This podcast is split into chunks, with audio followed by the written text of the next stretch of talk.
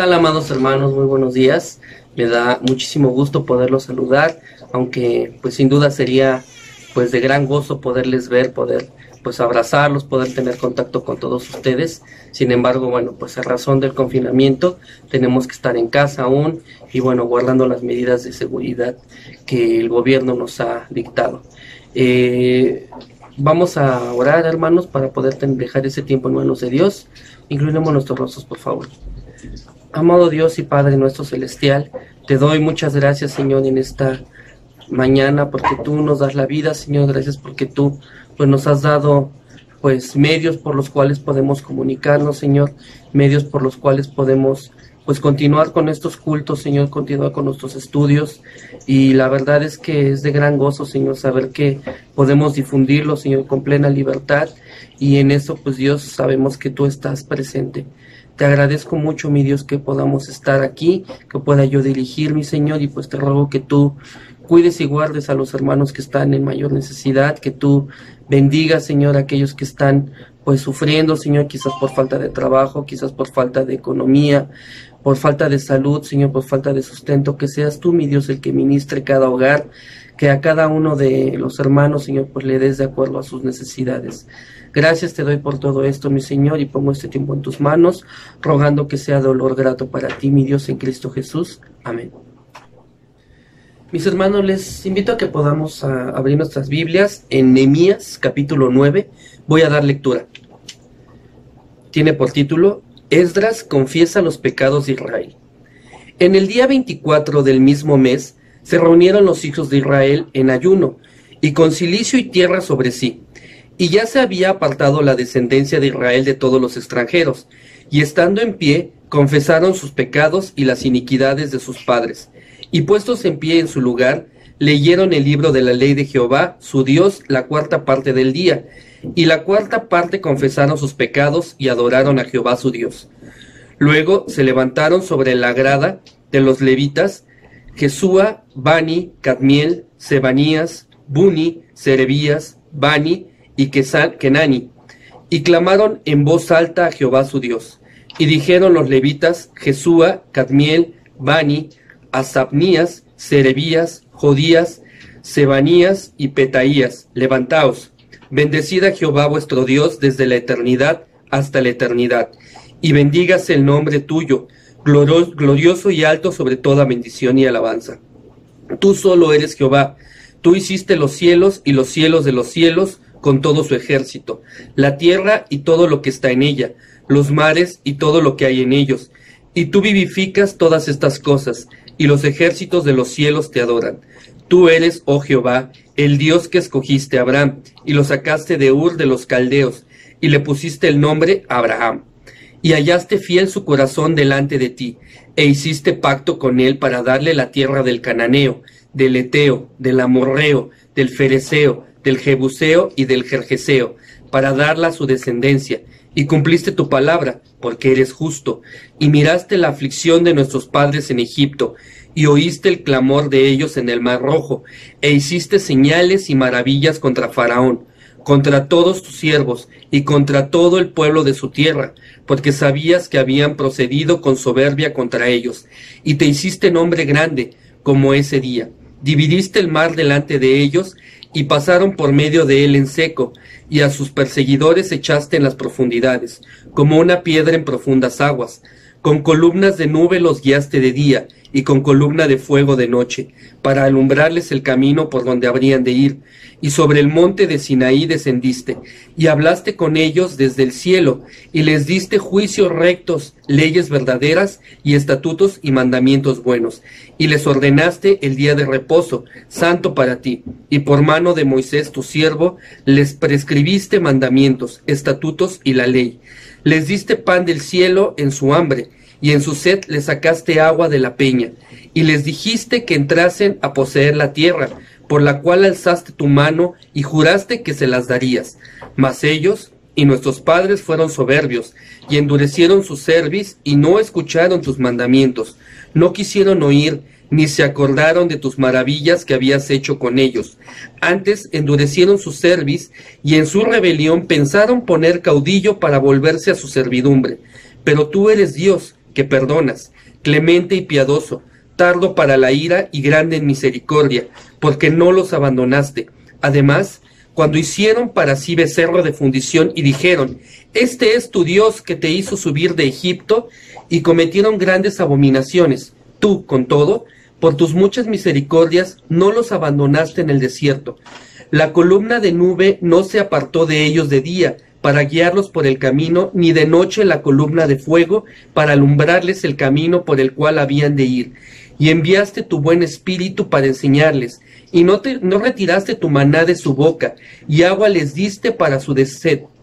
Los sustentaste cuarenta años en el desierto, de ninguna cosa tuvieron necesidad. Sus vestidos no se envejecieron, ni se hincharon sus pies, y les diste reinos y pueblos, y los repartiste por distritos, y poseyeron la tierra de Seón, la tierra del rey de Ebsbón, y la tierra de Og, rey de Basán. Multiplicaste sus hijos como las estrellas del cielo, y los llevaste a la tierra de la cual habías dicho a, a sus padres que habían de entrar a poseerla. Y los hijos vinieron y poseyeron la tierra, y humillaste delante de ellos a los moradores del país, a los cananeos, a los cuales entregaste en su mano, y a sus reyes y a los pueblos de la tierra, para que hiciesen de ellos como quisieran. Y tomaron ciudades fortificadas y tierra fértil, y heredaron casas llenas de todo bien, cisternas hechas, viñas y olivares, y muchos árboles frutales comieron, se saciaron y se deleitaron en tu gran bondad pero te, provocaron a ira y se rebelaron contra ti, y echaron tu ley tras sus espaldas, y mataron a tus profetas que protestaban contra ellos para convertirlos a ti, e hicieron grandes abominaciones. Entonces los entregaste en manos de sus enemigos, los cuales los afligieron pero en el tiempo de su tribulación clamaron a ti, y tú desde los cielos los oíste, y según tu gran misericordia les enviaste libertadores para que los salvasen de mano de sus enemigos, pero una vez que tenían paz, volvían a hacer lo malo delante de ti, por lo cual los abandonaste en manos de sus enemigos, que los dominaron, pero volvían y clamaban otra vez a ti. Y tú desde los cielos, las olas, según tus misericordias, muchas veces los libraste les amonestaste a que se volviesen a tu ley, mas ellos se llenaron de soberbia, y no oyeron tus mandamientos, sino que pecaron contra tus juicios, los cuales, si el hombre hiciere, en ellos viviría. Se rebelaron, endurecieron su cerviz y no escucharon. Les soportaste por muchos años y les testificaste con tu espíritu por medio de tus profetas, pero no escucharon por lo cual los entregaste en mano de los pueblos de la tierra. Mas por tus muchas misericordias no los consumiste, ni los desamparaste, porque eres Dios clemente y misericordioso. Ahora pues, Dios nuestro, Dios grande, fuerte, temible, que guardas el pacto y la misericordia, no sea tenido en poco delante de ti todo el sufrimiento que ha alcanzado a nuestros reyes, a nuestros príncipes, a nuestros sacerdotes, a nuestros profetas, a nuestros padres y a todo tu pueblo desde los días de los reyes de Asiria hasta ese día. Pero tú eres justo en todo lo que ha venido sobre nosotros, porque rectamente has hecho, mas nosotros hemos hecho lo malo. Nuestros reyes, nuestros príncipes, nuestros sacerdotes y nuestros padres no pusieron por obra tu ley, ni atendieron a tus mandamientos y a tus testimonios con que les amonestabas. Y ellos en su reino y en tu mucho bien que les diste y en la tierra espaciosa y fértil que entregaste delante de ellos, no te sirvieron, ni se convirtieron de sus malas obras. He aquí que hoy somos siervos, henos aquí, siervos en la tierra que diste a nuestros padres para que comiesen su fruto y su bien, y se multiplica su fruto para los reyes que has puesto sobre nosotros por nuestros pecados, quienes se enseñorean sobre nuestros cuerpos y sobre nuestros ganados, conforme a su voluntad, y estamos en grande angustia. A causa pues de todo esto, nosotros hacemos fiel promesa, y la escribimos firmada por nuestros príncipes, por nuestros levitas y por nuestros sacerdotes. Y bueno, hermanos, vamos a tener ahora el tiempo de alabanza con nuestro hermano Alejandro Luna.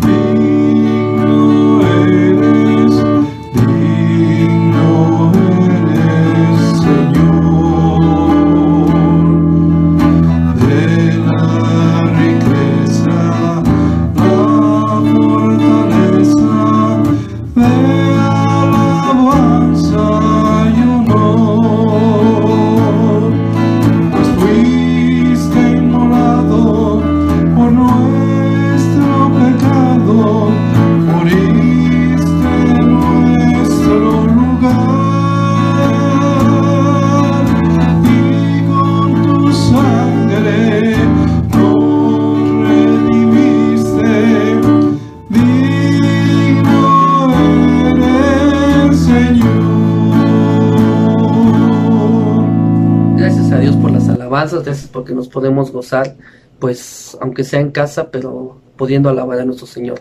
Y ahora pues vamos a preparar nuestro corazón para poder escuchar la palabra que va a estar a cargo de nuestro hermano Rogelio.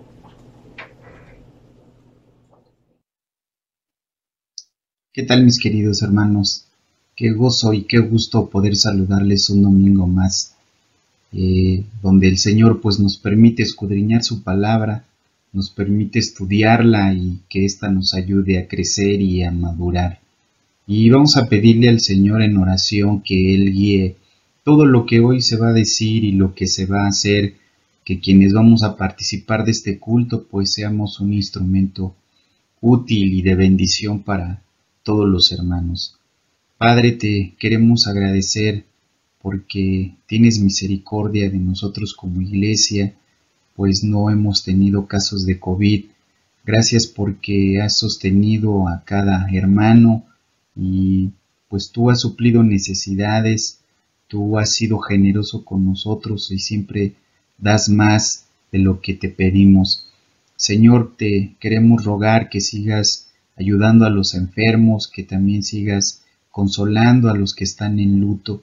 Y Padre, pues eh, en este día te ruego que me ayudes a hablar solamente lo que tú quieres que se diga, que guíes mis palabras, Señor, para no dar mi opinión, sino que gobierne, Señor, eh, siempre lo que tú eh, has escrito y así quieres que se transmita tu palabra de manera fiel.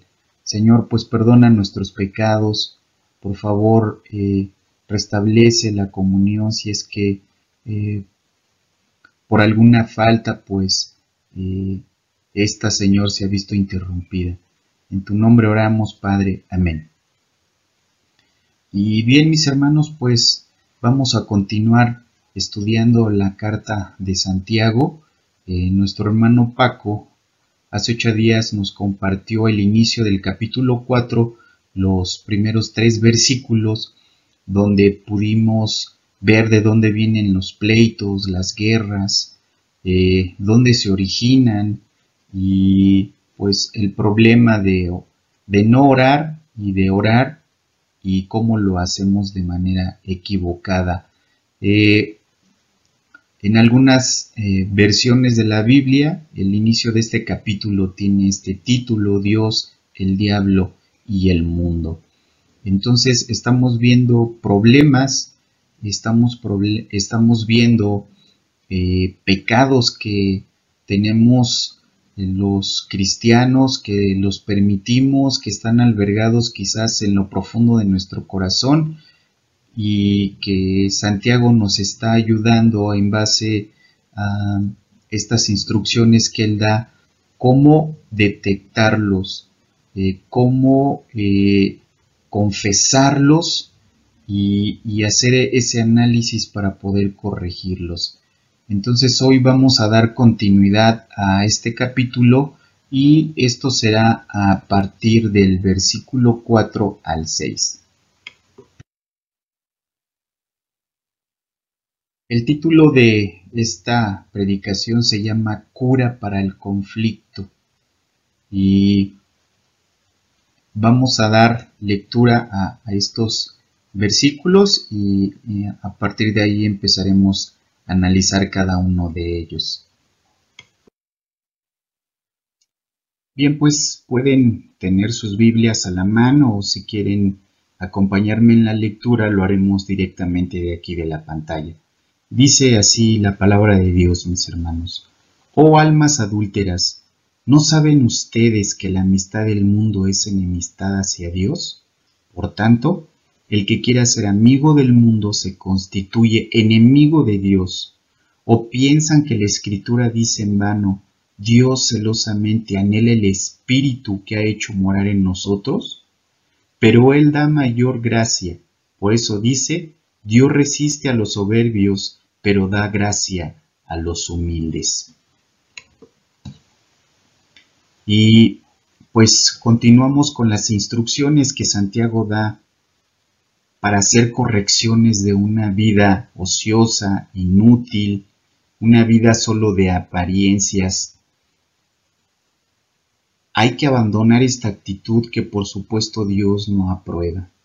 En estos versículos que acabamos de leer encontramos una seria y severa advertencia hacia aquellos cristianos pero también aquí nos encontramos que Santiago muy probablemente no solamente se está refiriendo o se está dirigiendo a hermanos, sino también a gente impía, probablemente a simpatizantes, probablemente a quienes aún no han tomado esa decisión firme y clara de seguir a Cristo. Y lo iremos eh, detectando a menudo que vamos, a, manera que vamos avanzando en estos versículos que hoy nos toca estudiar. Entonces, esta advertencia es para esos dos grupos de personas. Aquellos cristianos que quieren ser desleales o infieles a Dios, también hay una advertencia para aquellos que quieren entrar en conflicto con Dios, manifestando abiertamente con sus acciones que son o somos enemigos de Él. Pues ya que no atendemos lo que las escrituras nos ordenan, también hay una advertencia de ser orgullosos o soberbios. Así que esto puede ser solo una advertencia de lo que enfrentaremos si tomamos este mal camino, esta conducta impía. Pero si nosotros, si nuestra conducta ya corresponde a lo que aquí está descrito, esto no es una advertencia, mis hermanos, esto ya es una sentencia por no obedecer lo que dice la escritura. Así es que vamos a empezar con el primer versículo para poder analizarlo y de esta manera ver las palabras, los verbos, las cosas que nos van a ayudar a entender lo que Santiago quiso transmitir o lo que Santiago quiso hacerles entender a los, a los primeros hermanos de esa primera iglesia. Y la primera palabra que analizaremos en estos versículos será adúlteras. Eh, el término almas es una adición que no se encuentra en el original. En algunas versiones aparece adúlteros, adúlteras, y aunque el término aparece en femenino, aplica para ambos géneros. Y adúlteras aquí se usó en sentido figurado de todos los seguidores infieles de Cristo así como una esposa infiel eh, en la figura que nos da Romanos 7.3. Y pues prácticamente cualquier judío al escuchar esta palabra para referirse a ellos, sabían de qué se estaba hablando y siempre los profetas la usaron porque era un reclamo por parte de Dios para su pueblo infiel ya que Dios los consideraba como su esposa y con esta ilustración nos deja ver y entender cómo así de íntima, personal, cercana es la relación de Dios con su pueblo, con su gente. Y esta figura la vamos a analizar en base a dos versículos. El primero de ellos está en Isaías 62.5 donde le recuerda al pueblo judío que Dios se goza y se regocija de tener una relación de esta naturaleza con ellos, como nación apartada para Él. El siguiente versículo está en Jeremías 3:14, donde vemos esta postura de Dios como esposo del pueblo judío exhortándoles al arrepentimiento. Muy bien, ya que pudimos establecer en base a las escrituras esta figura de pueblo esposa, Dios esposo, adentrémonos en el por qué Santiago le refiere a estos hermanos judíos que son adúlteros o que se están comportando como tales. También Jesús usó este término cuando le demandaron una señal él les contestó, esta generación adúltera y perversa demanda. Esta generación adúltera y perversa demanda, como si por su conducta o sus actos tuvieran derecho a exigirlo. Y cuando a una persona se le comprueba que es adúltero o adúltera, yo creo que para nadie es grato ser llamado así aun cuando es justo por haber caído en este cruel pecado, porque lastima, hiere y afecta casi siempre de por vida un matrimonio, pues solo Dios puede ayudarnos a sanar este tipo de heridas tan profundas. Y sí se puede, Dios es especialista de imposibilidades.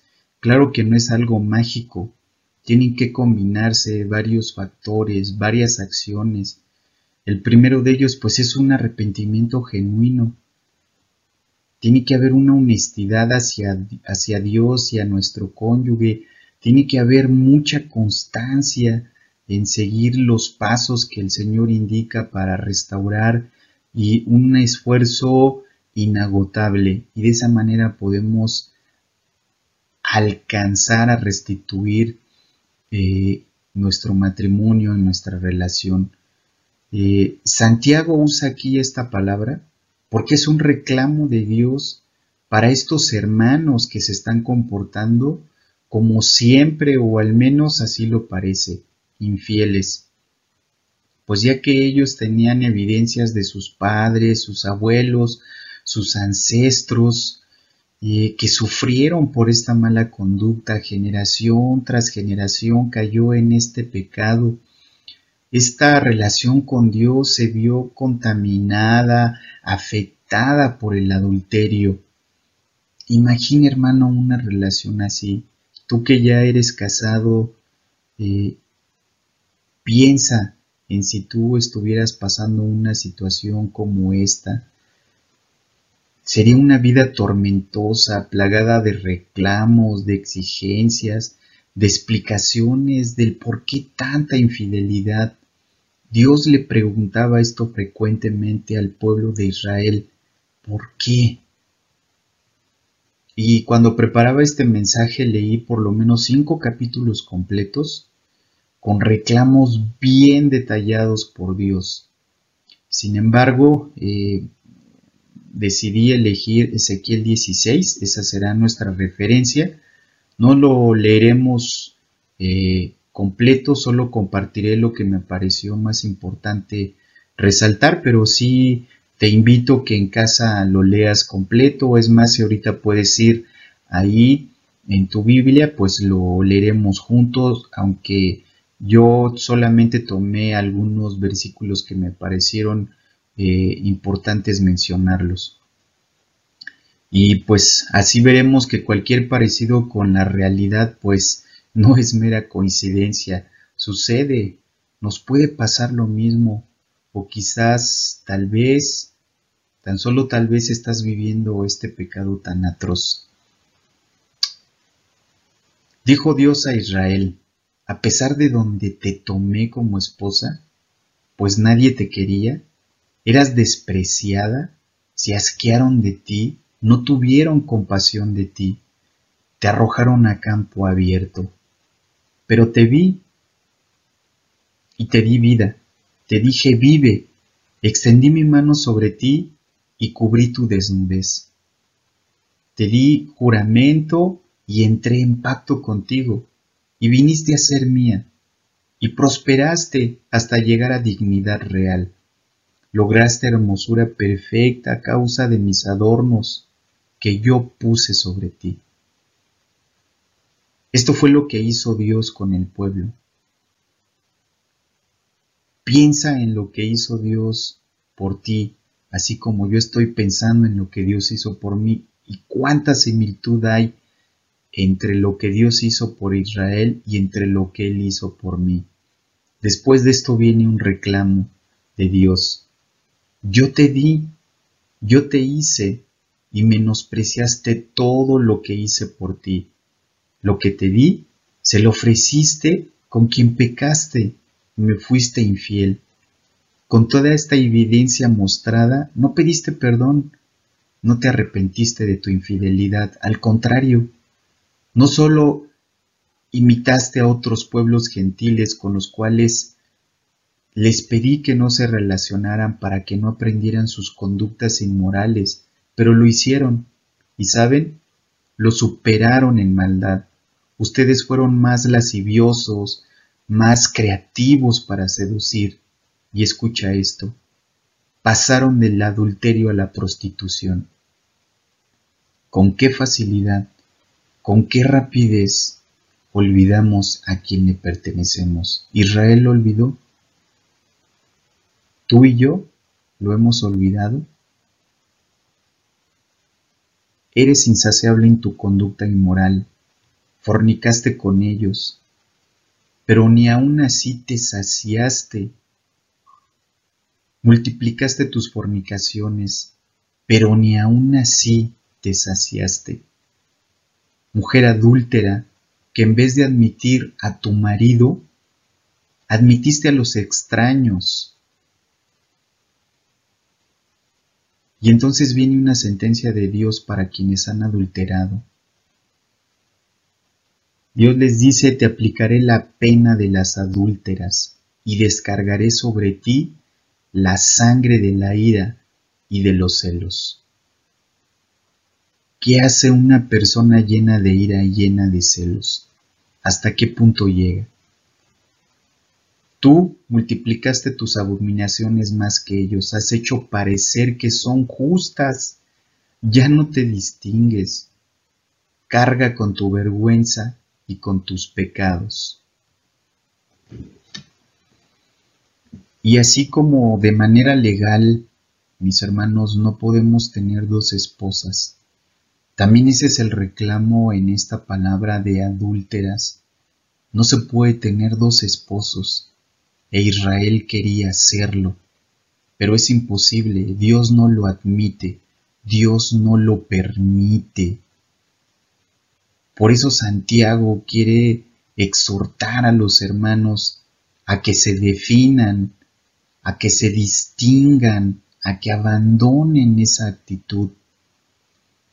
Y por otro lado, si también hay gente que eh, estaba leyendo esta carta, estas instrucciones, pues es para que también aprendieran que deben de tener un solo esposo, un solo Dios, no pueden coquetear con, con Dios y con sus dioses paganos. Entonces, por eso es importante esta palabra definirla así, para saber que Dios no comparte su gloria, Dios eh, nos exige, Dios nos pide que lo amemos a Él eh, con toda nuestra mente, con toda nuestra alma y con todo nuestro corazón.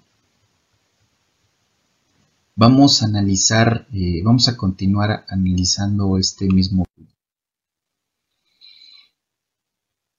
No saben que la amistad del mundo es enemistad contra Dios. Y aquí, mis hermanos, vemos que, que que con la amistad pasa lo mismo que con el adulterio.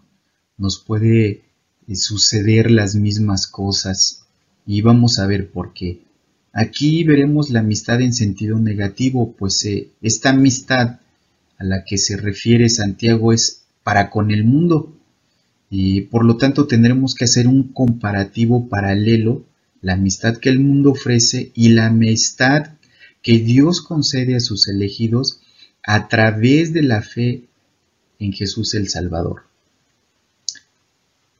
Y la amistad en este versículo se traduce como sustantivo filia, que se emplea solamente aquí en el Nuevo Testamento. Y en su forma verbal eh, se traduce como filet, porque esta eh, se, traduce como amor, que expresa la idea de que existe mucho cariño.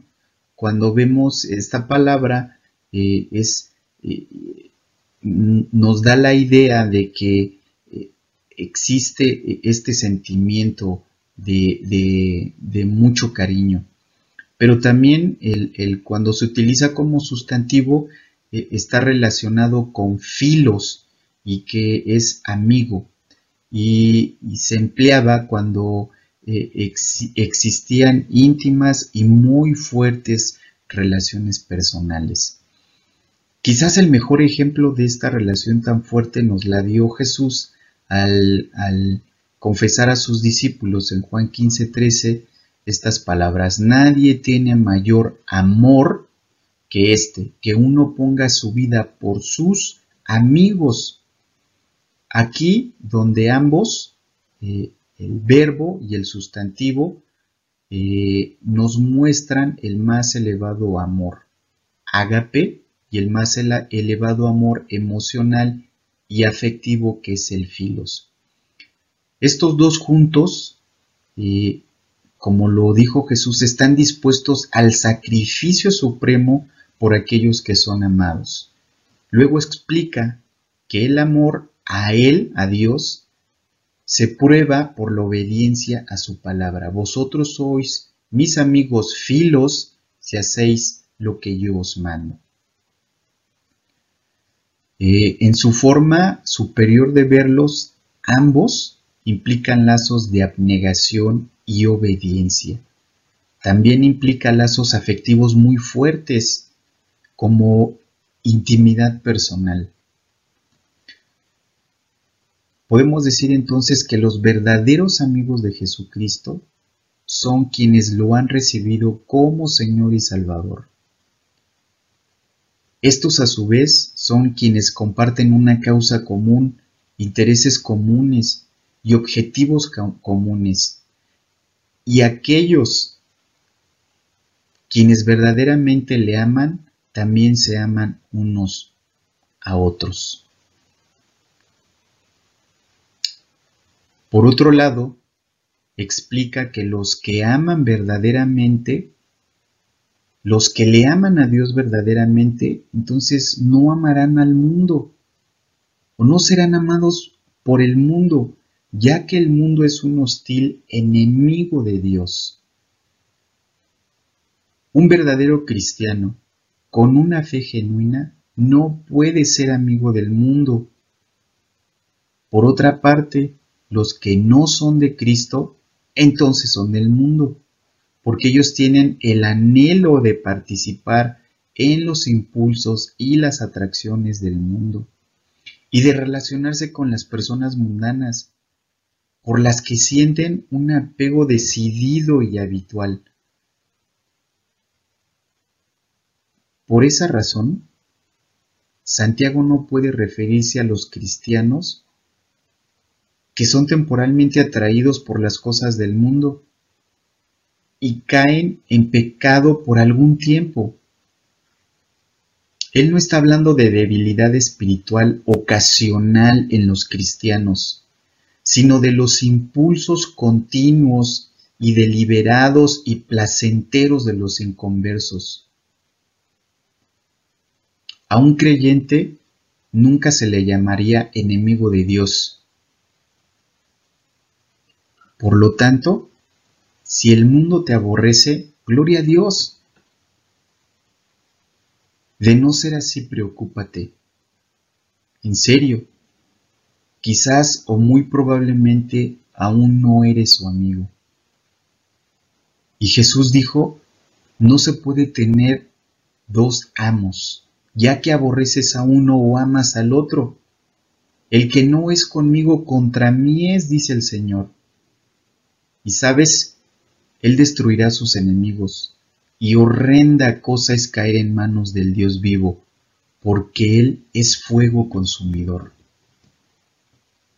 Y aquí con la amistad sucede lo mismo que con el adulterio. No podemos tener esas dos posturas. O nos decimos amigos de Cristo y seguimos sus pisadas, o entonces tomamos la postura de ser ya amigos del mundo. El cristiano no puede tener esa doblez. El cristiano no puede decir que tiene esas dos amistades. Es imposible.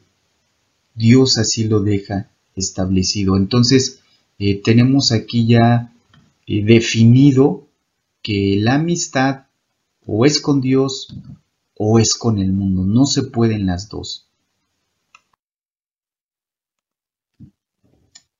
¿No saben que la amistad del mundo es enemistad contra Dios? El ser humano por naturaleza y es enemigo de Dios. Romanos 5.10 así nos lo dice, pero también en este mismo versículo nos da la solución para no estar enemistados contra Él, ya que somos reconciliados por Dios gracias al sacrificio de su Hijo Jesús en la cruz. Y Dios quiere que ya no seamos fluctuantes en nuestra amistad con Él. Dios quiere y anhela que esta relación sea siempre estable, que seamos bien definidos los cristianos. No quiere que eh, estemos con un pie en el mundo y un pie en el Evangelio. Dios anhela, Dios desea que nuestra amistad con Él sea siempre de manera fiel. Y Él continúa explicando este texto. Santiago les dice, cualquiera pues que desee, que tenga un anhelo profundo, que haya una intensidad, que es un propósito, que es una meta, esta palabra quiere, eso es lo que indica que estamos por tomar una decisión y que esta decisión se va a tomar de una vez por todas. Y hay quienes tendrán eso, una oportunidad, quizás más, pero cuando suceda, ¿qué decidirán? ¿Ser amigos o enemigos? Entonces es importante saber que las personas no están siendo obligadas, es lo que dice Santiago. Tú no estás siendo orillado, no, no te están obligando a, sino que es algo que el ser humano quiere. Cuando tú eh, quieres enemistarte con Dios, marcas de manera muy clara tu postura. Entonces, eh, así lo dice la siguiente frase. Cuando alguien quiere ser amigo del mundo,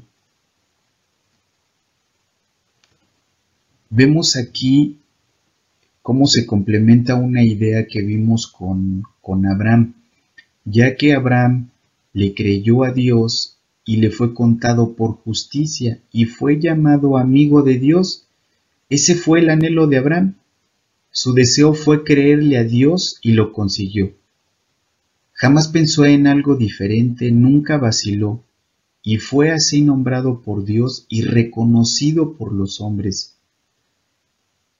¿Cuál será tu deseo?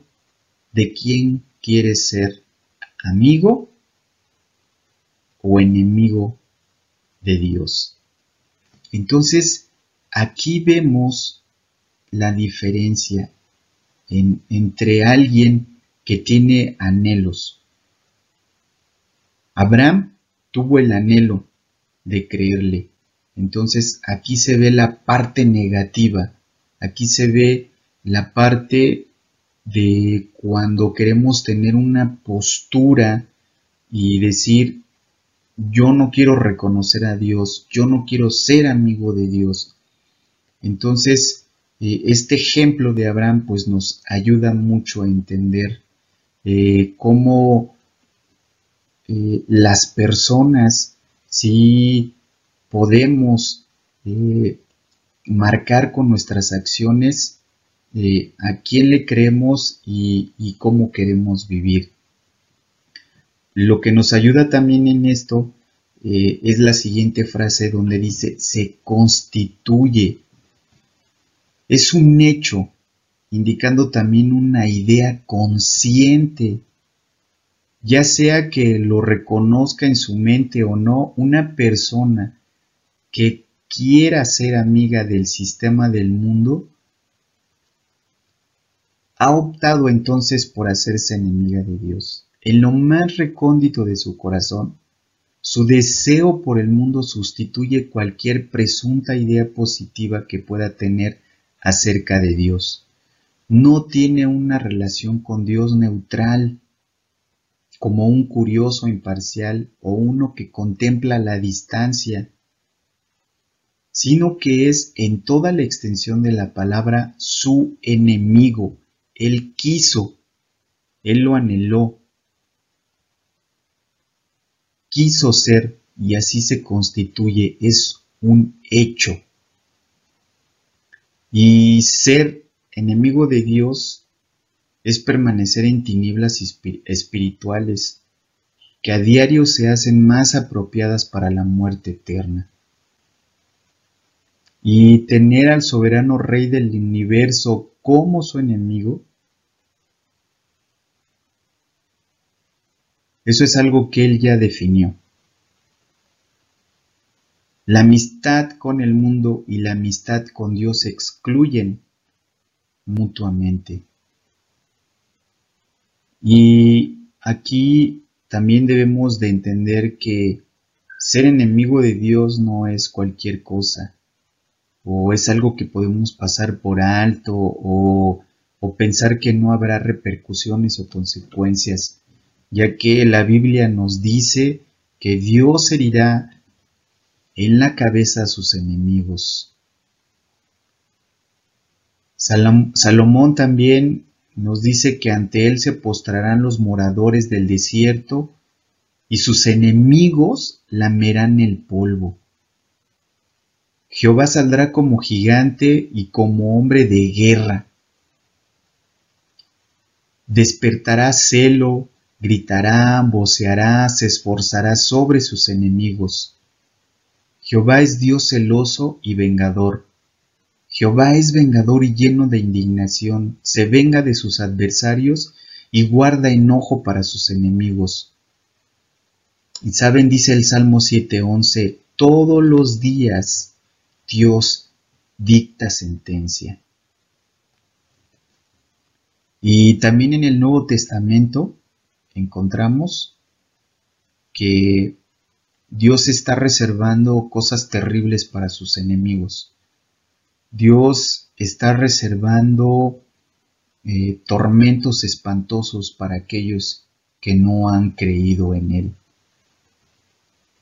Y esto es una invitación, esto es, como lo comentamos al principio, puede ser una advertencia o puede ser ya una sentencia en caso de no obedecer, de no abandonar una actitud equivocada.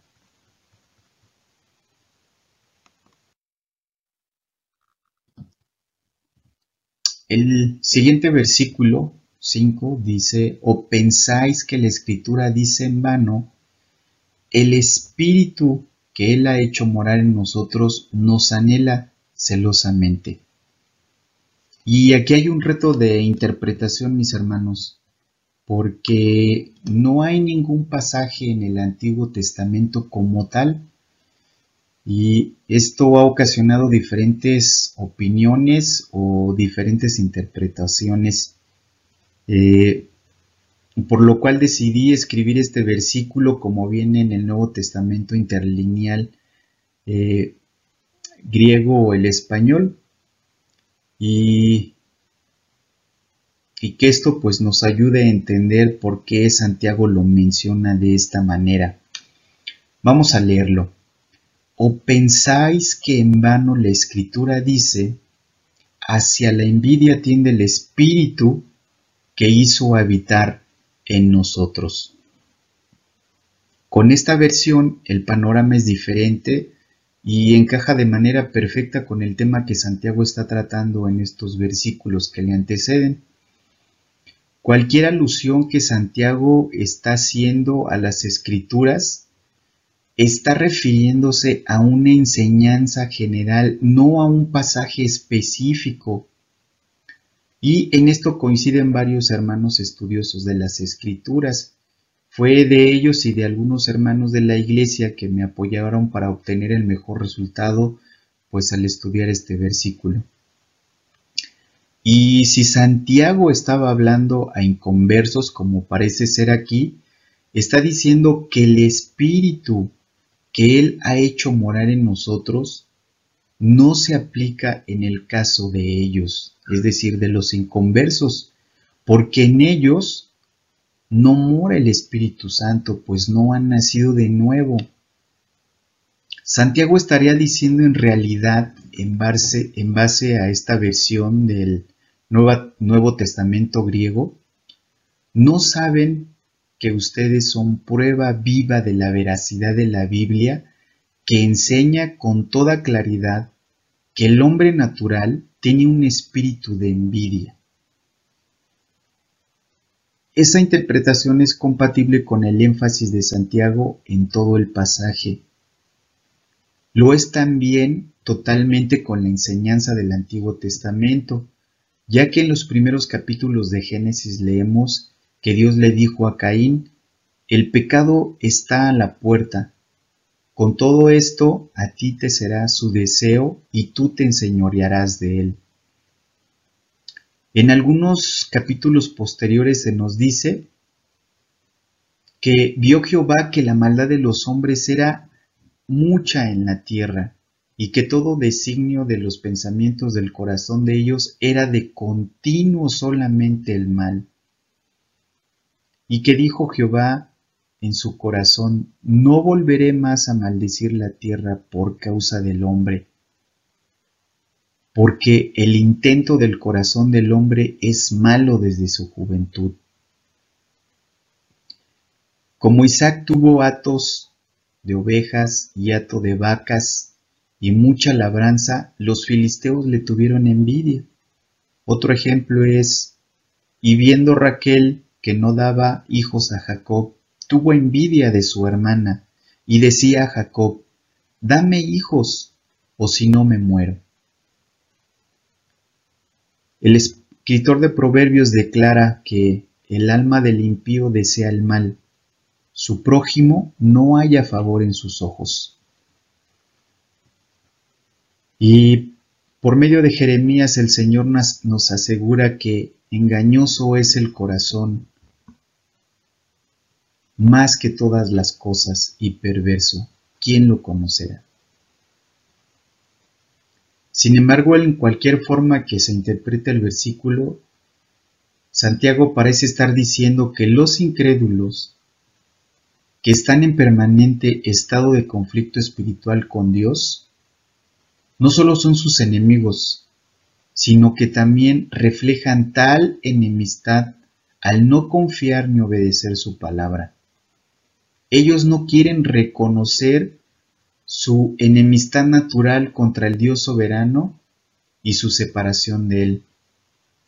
Además, a pesar de lo que tal persona afirme, es imposible que él o ellos tengan las escrituras en su propia y alta consideración como la palabra de Dios y no confiar en Jesucristo para salvación. El Señor mismo dice de tal personas, escudriñad las escrituras, porque a vosotros os parece que en ellas tenéis la vida eterna, y ellas son las que dan testimonio de mí. Y con esto, hermanos, pues resolvemos lo que parecía un conflicto, pero eh, gracias a Dios, pues la misma palabra nos aclara y pues nos da la respuesta de cómo son las cosas, ya que no se puede sacar de contexto ningún versículo y apoya lo que ya habíamos leído como lo que también viene a continuar. Y aquí tenemos la cura, mis hermanos, la cura a ese conflicto de, de dejar de ser adúlteros y mejor ser fieles, de ser eh, amigos en lugar de estar enemistados con Dios. Y la cura para estos conflictos pues es la gracia. Es la gracia y una actitud de humildad, porque aquí veremos cuáles son los problemas que se acarrean cuando tenemos orgullo, cuando tenemos soberbia y Dios pues nos va a dar indicaciones para que mejor seamos humildes y así podamos eh, eliminar esos pecados, esas actitudes que a Dios no le agradan. Dice el versículo 6, pero Dios da mayor gracia. ¿Mayor a qué? mayor gracia a la vista de la mayor necesidad. Y Romanos 5:20 amplía esta idea Y nos dice, la ley se introdujo para que abundara la transgresión, pero donde el pecado abundó, sobreabundó la gracia. A pesar del corazón natural, incrédulo y terrenal de los hombres, Dios no obstante da mayor gracia, pero no la da a sus enemigos impíos y soberbios. Aquí Santiago cita del Antiguo Testamento, específicamente Proverbios 3:34, como también lo hace Pedro, diciendo, Dios resiste a los soberbios y da gracia a los humildes. En otras palabras, si una persona está llena de los deseos, ambiciones, orgullo y amor del mundo, no puede pretender esta mayor gracia. Eh, Dios los resiste a quienes tienen esta actitud.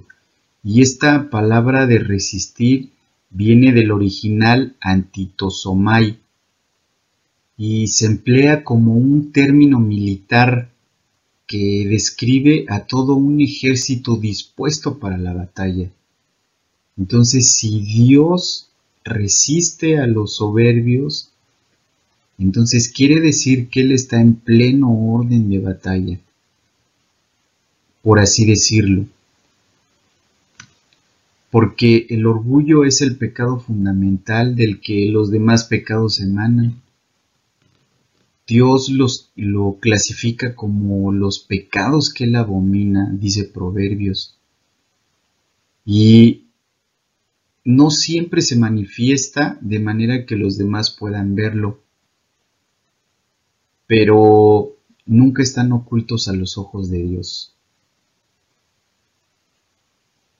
Y esta palabra de soberbios traduce el nombre compuesto de uperepanaos. Y está compuesto porque uper significa arriba y painomai aparecer o manifestarse. La idea es la del que despectiva y arrogantemente se cree estar por encima de los demás. El término se traduce también soberbios. Y en Romanos 1.30 y en Timoteo 2.32 está asociado directamente con la jactancia. Y el orgullo, a quienes lo tenemos o a quien lo tiene, pues lo separa de Dios por tres razones. Normalmente el orgulloso no conoce su propia necesidad, camina eh, en orgullosa autosuficiencia, aprecia mucho su propia independencia, no sentirá gratitud por ningún hombre, ni siquiera sentirá gratitud hacia Dios. No reconoce su propio pecado. Un orgullo como ese no puede recibir ayuda, ya que no sabe que necesita ayuda y por lo tanto pues no puede pedirla. No ama a Dios sino a sí mismo. Y quiero compartir con ustedes este salmo que encontré. El Salmo 10 dice así, porque del deseo de su corazón se gloria el impío, y el codicioso maldice y desprecia al Señor. El impío, en la arrogancia de su rostro, no busca a Dios. Todo su pensamiento es no hay Dios. Se agazapa, se encoge, y los desdichados caen en sus garras. El impío dice en su corazón, Dios se ha olvidado, ha escondido su rostro, nunca verá nada. Qué triste actitud. Qué triste es tener este pecado que no nos permite acercarnos a Dios. Por eso es que el Señor busca que los hombres tomemos la actitud correcta, que es la que veremos a continuación.